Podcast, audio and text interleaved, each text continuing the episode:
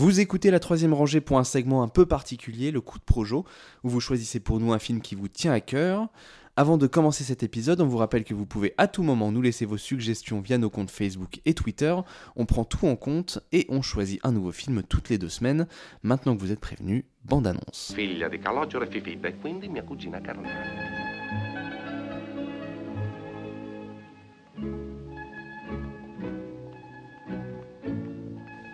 Fondo sono un tipo interessante, fine, intelligente. Eh, ma tu mi vuoi veramente bene? Ma si capisce che ti voglio bene. Ah, e, e quanto, Fefe, e quanto, quanto, eh?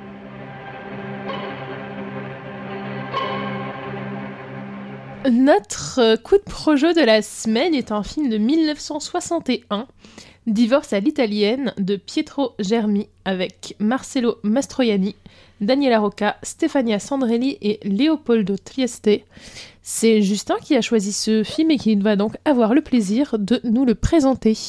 Oui, donc le film euh, se déroule donc en Sicile dans les années 60 et nous suivons donc le baron, un noble sicilien euh, déchu, hein, euh, Ferdinand Cefalou, qui euh, se trouve, euh, qui est marié avec, euh, qui est marié avec sa, une épouse qui, qui n'aime plus trop, hein, qui, dont il est très lassé, il aime pas trop sa vie non plus, et il est amoureux secrètement de sa cousine Angela, qui est beaucoup plus jeune, qui est au lycée, et le problème, et il va se rendre compte que ses sentiments sont partagés, sa cousine l'aime aussi.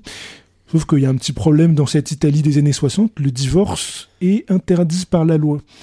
Et donc il se retrouve coincé, il sait pas comment faire, donc euh, et il découvre euh, qu'il y a un procès qui se déroule au même moment d'une femme qui a tué son époux parce qu'il l'a trompé.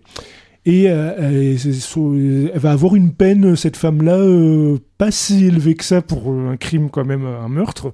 Et en fait, c'est lié au fait qu'en Italie, et plus précisément en Sicile, quand euh, on tue quelqu'un et que c'est un crime d'honneur euh, voilà, contre la famille, ou qu'il y a eu adultère ou ce genre de choses, la, peine est moins lourde. Donc il se dit qu'en plus, vu que lui il est noble, c'est un anti, la peine elle sera d'autant moins lourde, il fait tous ses calculs euh, à ce moment-là. Et donc il décide de monter tout un stratagème pour tuer sa femme. Et pour cela, il faut que sa femme ait un amant, parce que sa femme, au début du film, est plutôt ardente, elle l'aime beaucoup. Donc il, il va monter tout un stratagème pour euh, qu'un ancien euh, amoureux euh, de sa jeunesse se rapproche d'elle et puis qu'il le trompe. Enfin, il met tout en scène pour que sa femme le trompe et puis qu'il puisse commettre ce crime d'honneur. Et à, à ce moment-là, euh, il pourra, il- s'il est, condamné, bah, il aura une peine moins lourde et pourra en sortant euh, retrouver euh, la, la Angela qu'il aime vraiment. Alors, au niveau du Estomaqué par ce scénario. Estomaqué. Alors, euh, au niveau du film, alors, je vais peut-être parler du réalisateur dans un premier temps, Pietro Germi. Alors, euh, contrairement à quand on voit le film, on se dit que c'est un maître de la comédie. euh, et en fait, ce film-là, parce qu'il a déjà 10 ans de carrière au moment où il fait ce film-là, c'est sa première comédie, en fait. Parce que quand on voit ça, on voit la maîtrise, le timing, tout est tellement millimétré qu'on se dit que... Et en fait, non, parce qu'il a déjà 10 ans de carrière, et en fait, c'est un réalisateur qui, au départ, il est acteur aussi, donc il est assez connu en Italie pour sa carrière d'acteur et pour ses films plutôt dramatiques. hein. Il a fait des films euh, dans tendance néo-réaliste, il a fait des polars, mais des films plutôt à tendance euh, vraiment euh, so- sociale. C'est un réalisateur très engagé et qui a une personnalité un peu complexe, quoi. C'est-à-dire qu'il est, euh, il a un rapport à l'Italie assez complexe. C'est- un chrétien euh, vraiment un croyant avéré, mais par contre, il aime pas tout ce qui est dogme. Par exemple, toute la puissance euh, que peut avoir le pouvoir, euh, le catholicisme en Italie, lui, il est contre ça, malgré qu'il soit, soit un chrétien avéré. Et dans le film, on le voit, on voit que par exemple, il y a une scène où il y a un prêtre qui incite euh, les concitoyens à voter pour le parti de la démocratie chrétienne. Donc il y a des dogmes comme ça qui, dont il est, contre, mais il voit que, en tout cas, pendant sa carrière des années 50, il va, il va se rendre compte qu'il il joue à domicile en quelque sorte, c'est-à-dire les films qu'il fait, il est soutenu par la critique, euh, par l'intelligentsia, mais et le public vient, mais il n'a pas de grand succès populaire. Et en fait, euh, en 1959, il y a un film qui va sortir qui s'appelle Le Pigeon de Mario Monicelli, et c'est le film qui invente littéralement la comédie italienne moderne, bah, avec un côté social, un côté très méchant, un côté euh, vraiment rentre dedans. Et euh, ça va amener un déclic pour Pietro Germi. C'est-à-dire qu'il va, se dire que s'il veut toucher le, grand public pour asséner les messages, la vision du monde qu'il a, il faut que c'est ce genre de film qu'il doit faire. C'est ce genre de comédie où qui parle à, à tout le monde qu'il qu'il doit faire. Et donc il va vriller. Et toute sa fin de carrière, parce que le, ce, sera, ce sera sur la comédie, il va faire quatre grandes comédies qui vont cartonner et qui vont avoir des, des échos en festival. Par exemple, Divorce à Italienne, il aura l'Oscar du meilleur film étranger. Ensuite, il va faire un autre film qui s'appelle euh, Messieurs, Ces Messieurs Dames, qui le, qui va partager la Palme d'Or, je crois, au Festival de Cannes 66 avec euh, un homme et une femme. Et euh, donc, c'est un réalisateur qui a une grande reconnaissance euh, à, l'époque de la sortie de ses films. Alors, paradoxalement, comme il est mort assez jeune, il va être un peu oublié, alors que tous les autres réalisateurs qui sont connus aujourd'hui, comme Dino Risi, Monicelli, Comencini, c'est des réalisateurs qui n'avaient pas les faveurs de la critique euh, plus que ça à l'époque, mais avec le temps, c'est vraiment les plus connus aujourd'hui. Alors que lui, comme il est mort assez jeune, il est mort en, en 74, ses films ont été un peu oubliés, et c'est à la fin des années 2000, vers 2008-2009, notamment en France, où il y a eu euh, pas mal de ressorties de ses films, où il a, retrouvé toute la notoriété euh, critique, euh, notamment Divorce à Italienne, qui avait eu pas mal d'échos quand c'était ressorti en 2009. Quoi. Alors pour revenir au film, donc on sent ce côté-là, ce côté à la fois sophistiqué, ce côté rentre dedans, parce qu'il a ce côté sophistiqué euh, qu'on ne retrouve pas forcément dans la comédie italienne où c'est plutôt rentre dedans. Et puis il y a le côté méridional, le côté euh, méchant méridional. Il, il arrive à croiser les deux. Je crois que c'était avec François, on en avait parlé avant, où il disait que ça lui rappelait le film anglais euh, Noblesse oblige. Ouais.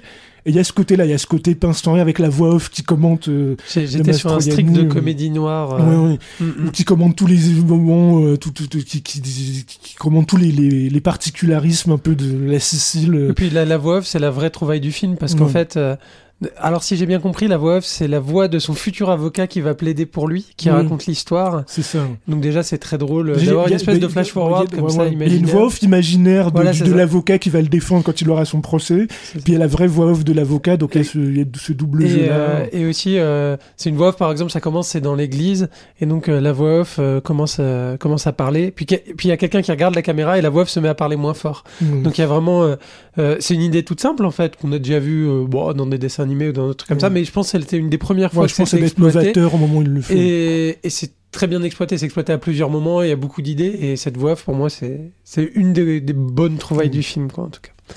En âme. Oui, bah oui, bah, euh, déjà je veux dire que c'était très drôle. J'ai découvert euh, notamment que le, le film euh, Balance Maman hors du train, que je vous conseille si vous l'avez pas vu, euh, est, en, est en partie inspiré du coup de Divorce à l'italienne, notamment sur toutes les scènes de, euh, de fantasmes qu'il fait de voir sa femme disparaître. Euh, moi, il y a cette scène que je trouvais très drôle où il, euh, lit le journal, il fait Oh, premier, euh, première fusée qui part dans l'espace, et il imagine sa, sa femme dans la fusée en train de partir de loin de la Terre. Euh, Je vais, je vais juste rebondir là-dessus pour faire une petite parenthèse. Euh, quand j'ai vu cette scène-là, ça m'a rappelé. euh, désolé, c'est une référence de Normie, mais euh, Alexandre Astier, quand il présentait Camelot, il disait euh, il y a un truc qu'on a un peu perdu dans la comédie, c'est euh, cette capacité à donner une certaine ampleur visuelle et à mettre les personnages dans des situations qui les dépassent un peu. Et tous ces moments de fantasme justement où sa femme se retrouve dans la fusée, etc. Enfin, on voit quand même qu'il y a du budget dans le film. Quoi. Il y a Ah une oui, oui, ambition. euh, il y a une ambition visuelle, il y a une espèce de démesure dans certaines scènes, alors que c'est un cadre très intimiste, Mm. mais dans les scènes de fantasme qui même- apporte même beaucoup. les moments, euh, au moment donné où il essaie de piéger sa femme, où il essaie de la mettre seule avec son, son, son, enfin, son amant, qui n'est pas son amant, mais qu'il espère devenir son amant. Et on voit, il y a, il y a un effet d'accéléré quand il court dans sa petite, euh, sa petite mansarde pour euh, lancer le magnétophone et écouter ce qu'ils se disent. Bon, Il y a plein de petits effets formels comme ça. Et il y a aussi le, le- le côté sicilien, quoi, le côté que Ah bah. il, il est hargneux vraiment sur le, côté moyenâgeux de la Sicile. Quoi. Ah oui, mais ça c'est le côté très, très social aussi euh, Ouais. dont, dont tu parlais euh, plus avant. Euh, bah, c'est dans, dans ce film, il y a quand même un, des constats assez, euh, assez amers et assez cyniques sur, sur cette société. Avec, par exemple, un des premiers trucs qu'ils nous disent dans le, ville, dans, dans le film, c'est que c'est une, une ville dans laquelle les fameuses femmes de cette ville sont cachées. On ne les voit pas. Et en même temps, quand tu vois ce qui arrive à celles qui se montrent, tu comprends pourquoi elles sortent jamais. hein. il y a une espèce de. Enfin, il y a une misogynie et un sexisme ambiant extrêmement présent pendant tout le film qui part de. euh, ça fait des trucs à la con, mais par exemple, euh, t'as le. Mais le père Le- qui s'amuse le- à mettre la main aux fesses à la servante dès qu'elle passe devant lui. En disant, oh, t'es aguicheuse et tout. Fait, et l'autre, il fait, bah non, je suis pas aguicheuse. Je me suis euh. juste baissé pour laver le sol. Je fais oui, oui, arrête de te baisser. Je- Oui, c'est ça. Et, et qui est partagé par les autres femmes, les femmes plus âgées. Complètement. Parce que c'est pas, c'est- un conditionnement. Quoi. Donc, euh, Et puis, euh, et puis à côté de ça, alors pareil dans le, le film, ça m'a fait un petit peu, c'était plus par rapport ouais, à la- au fil rouge à la conclusion, parce que bon, le fil rouge c'est quand même euh, Mach- Pépère qui a 40 balais, euh, qui veut se marier à sa petite cousine qui a 16 ans. Euh, ah, les grandes histoires d'amour entre cousins. Euh, Cyrano de Bergerac, euh, beaucoup d'euros européens, Christine Boutin, voilà. C'était d'une gratuité Ouais. absolue. Et, euh, et non, et, et j'aime bien que la, la fin, justement, il y a un côté. euh, tu, tu crois que t'as tout gagné, tu crois que, et en fait, euh, bah, il va être cocu comme tous les autres. Non, mais parce qu'en en- bah, parce qu'il a fait trois ans de prison, en même temps, elle a découvert la vie sans lui, parce qu'elle était innocente, et puis bon, là, il arrive ce qui doit lui arriver à lui aussi. Bah, c'est ça. ouais. Mm. Et on, on imagine le cycle repartir, en plus, le Ouais, crime d'honneur, prison. euh, donc, euh, et mais le côté sicilien, euh, parce qu'en fait, il a, en plus, Pietro Germi, il a cette particularité dans les quatre comédies qu'il va faire dans les années 60.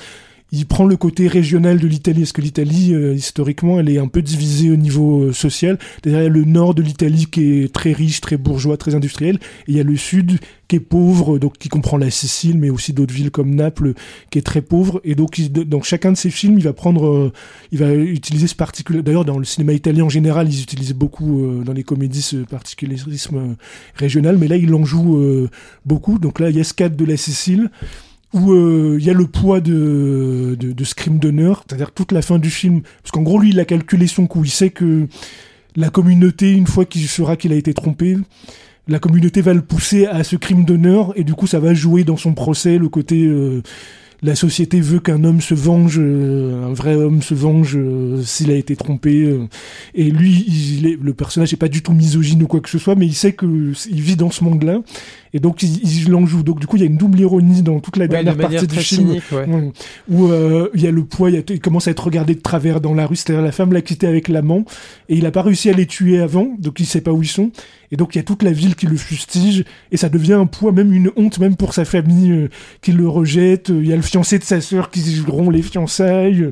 Il y a tout qui, y a tout qui le pousse à avoir ce crime Après, d'honneur. après lui, tu, tu sens que justement, euh, il, il attend pour, pour Mm. vraiment faire Ah, j'étais vraiment obligé de le Mm. faire parce que Mm. regardez dans quel état on m'a poussé. Quoi. Ouais, il y a même le Et comme tout le monde le pousse vraiment, Ouais. bah, Et- finalement. et- parce qu'au début du film, par exemple, il s'écrit des fausses lettres, ça c'est énorme, ça, il s'écrit des fausses lettres anonymes où on le traite de cocu.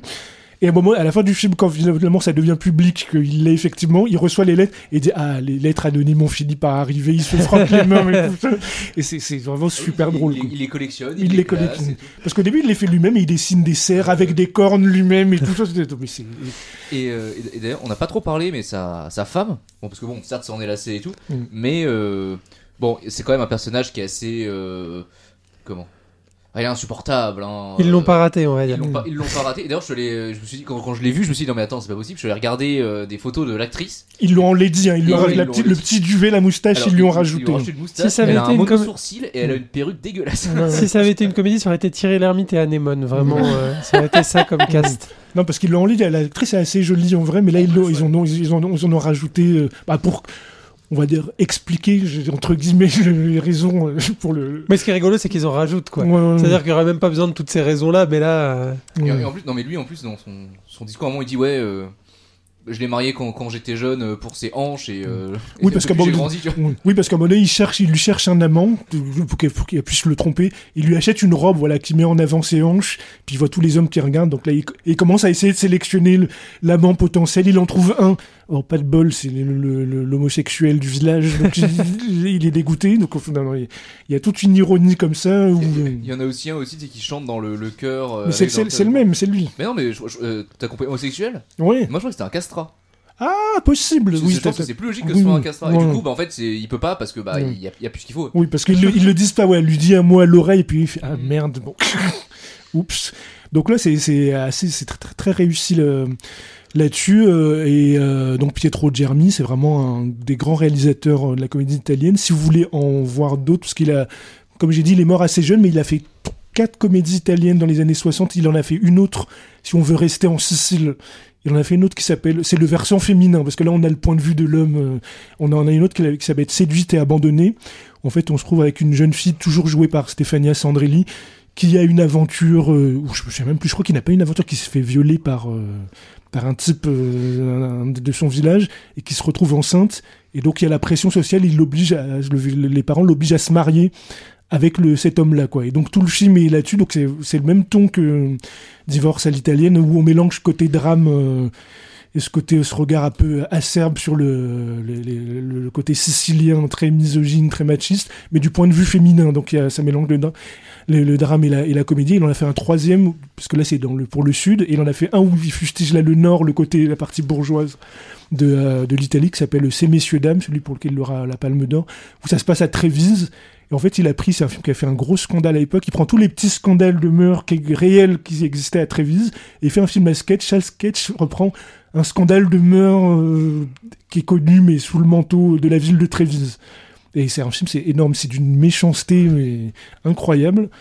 Et euh, il y a un dernier film qui n'a, qui, il, a écrit le scénario avant de mourir, mais il a, il a pas eu le temps de le faire, donc c'est son ami euh, Monicelli qui l'a fait, qui s'appelle euh, Mes chers amis, qui date de 72-73, où c'est des, des- un groupe d'amis, c'est un peu le l'ancêtre de tous les films genre euh, Mes meilleurs copains ou euh, qu'est-ce qu'il y a d'autre comme que les films le- de films de potes, on va dire ce genre de Un, film. un éléphant, ça trompe énormément. Voilà, ce genre, exactement. C'est totalement ça, mais en Italie, où c'est un groupe de- d'amis qui, qui, qui, qui décident de, de faire des blagues, euh, parce qu'ils sont en totale dépression, ils ont tous une vie de, de merde.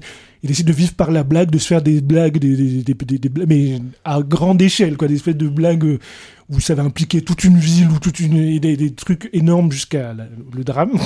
il y a ce mélange-là. Et donc, euh, c'est vraiment un très bon réalisateur. Et le côté sicilien, euh, il y a pas mal de comédies italiennes qui se déroulent en Sicile, qui prennent ce cadre sicilien à, à l'époque pour le, parce qu'en fait c'est le plus facile pour montrer le côté un peu euh, traditionnel de l'Italie. Là où c'est le plus poussé, où c'est poussé jusqu'au côté le plus moyenâgeux, c'est la Sicile. Donc il y a pas mal de comédies comme ça. euh, Il y en a une qui s'appelle Mafioso de Alberto Latuada aussi. Où là aussi tu peux voir des femmes moustachues en Sicile. Il y a presque néo-réalisme, mais poussé euh, vraiment très méchant. Donc euh, c'est vraiment très très bien quoi. Donc euh, fortement recommandé, hein, Divorce à l'italienne et L'occasion de découvrir euh, la, la comédie italienne qui est un peu. Oui, c'est une bonne euh, porte d'entrée. je Un pense, petit peu sous-côté euh, en France. Et puis. oh, euh, je pense pas. C'est bah, des- c'est des films qui ont été quand même fait Ah, tu des vois, entrées en France. Ouais, à, à- à l'époque, mais tu vois, moi par exemple, je pense en comédie italienne, j'avais peut-être vu genre Le Fanfaron et le Pigeon et c'était tout, tu vois. Ça m'a fait plaisir de, de, de revenir Ah oui, là-dessus. parce Et Je trouve que c'est pas quelque chose dont on parle énormément, Ouais. Même sur les réseaux sociaux. Il n'y a pas énormément de gens qui parlent Ouais. forcément de, de comédie italienne. euh. Alors qu'il y en a beaucoup de en très inventives, très méchantes. C'est de la euh. qualité des meilleures comédies françaises sans Ah, mais c'est même mieux, c'est mieux. Ah, c'est même mieux, bah, c'est vrai que moi j'aime bien les comédies noires aussi. Parce qu'il y a un euh, comédie, il y a le côté méchant. Bah voilà, qu'en plus, il y a une évolution. C'est-à-dire, dans la, il y a le côté, euh, la- fin des années 50, années 60, il y a le côté social et le côté comédie. À partir des années 70, il y a un côté nihiliste. C'est-à-dire, Mhm. comme c'est les années de plomb en Italie. Donc il y a le, cette noirceur qui, sociale qui se déroule en Italie avec les attentats, les prises Mhm. d'otages, et ils arrivent à croiser ça à la comédie. Donc quand on arrive années 70, fin des années 70, ça devient des trucs vraiment... Alors c'est drôle, mais euh, il y a des trucs... euh, Un peu lourd. Voilà, c'est assez lourd. Ils arrivent à faire des blagues, et puis, avec, euh, euh, à faire de l'humour avec des, des choses vraiment très très sombres. quoi. puis Mastroianni qui est l'acteur. Ah mais là, en plus avec son petit tic de bouche, Ah dès ouais. qu'il- a une idée machiavélique, il vient faire un petit, il fait un petit bruit de bouche comme ça fait... Et avec un petit sourire de satisfaction, il est génial quoi. Ouais, écoutez, mais merci beaucoup euh, pour euh, nous faire découvrir donc euh, euh, un film, un réalisateur et même euh, un genre tout entier. Euh, voilà, ça donne de bonnes idées. La troisième rangée, c'est votre podcast bi-hebdomadaire sur les sorties cinéma du moment. Critiques, analyses, débats, quiz, coup de cœur, films méconnus et invités de marque. Vous pouvez nous écouter sur iTunes, Castbox, Podcast Addict, SoundCloud, Deezer, Spotify et n'importe quelle application de podcast. Abonnez-vous également à nos comptes Twitter et Facebook pour ne rien rater de nos nouveaux épisodes et de nos annonces. Bonne écoute et bon film.